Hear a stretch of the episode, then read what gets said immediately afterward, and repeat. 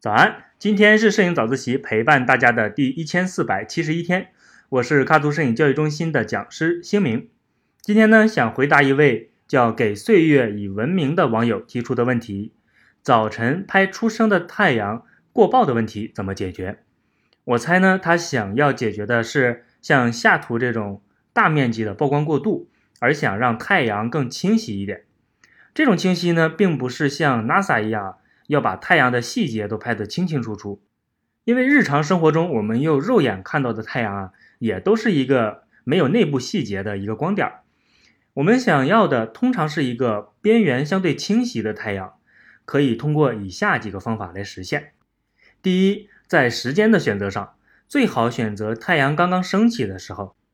因为这个时候啊，地表上还有着非常丰富的水汽，这些水汽呢，就像一个天然的减光镜。可以把太阳发出的光线折射掉一部分，把太阳的亮度呢就降低了，现场的光比变小了，这样啊就可以拍出环境比较明亮，而太阳又相对清晰的画面了。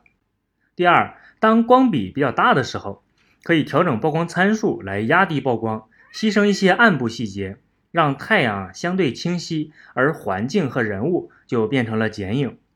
第三，当光比比较大的时候。如果既想把太阳拍清晰，又想让环境足够亮，可以采用包围曝光加 HDR 合成的办法。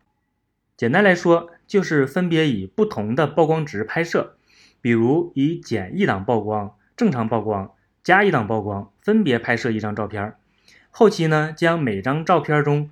曝光合适的部分拿出来合成为一张照片。这种方法适合拍摄静止的事物。如果画面里面有稍微晃动的植物或者走动的人物，那在后期合成的时候就非常难处理了。针对这种情况呢，滤镜厂商们啊推出了一种叫做反式渐变中灰镜的滤镜，在拍摄的时候调整滤镜上最暗的部分对准太阳，就可以一次拍出太阳足够清晰而环境又足够明亮的照片了。除此以外呢，日出的时候也别光盯着太阳拍。被初升的太阳照亮的世界啊，也同样精彩着呢。现在我们来回顾一下今天的主要内容：第一，太阳刚升起时光比比较小，可以拍出清晰的太阳和明亮的环境；第二，光比大时可以牺牲暗部细节来拍摄剪影，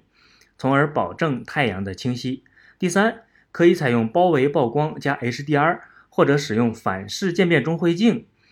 在光比比较大的环境中得到太阳清晰，同时环境明亮的画面。第四，不要忽略日出时周围的美景。好了，以上就是今天早自习全部的内容了。如果你也喜欢看日出，不妨试试上面的办法。祝你出大片儿！我是卡图摄影教育中心的讲师星明，每天早上六点半，微信公众号“摄影早自习”，不见不散。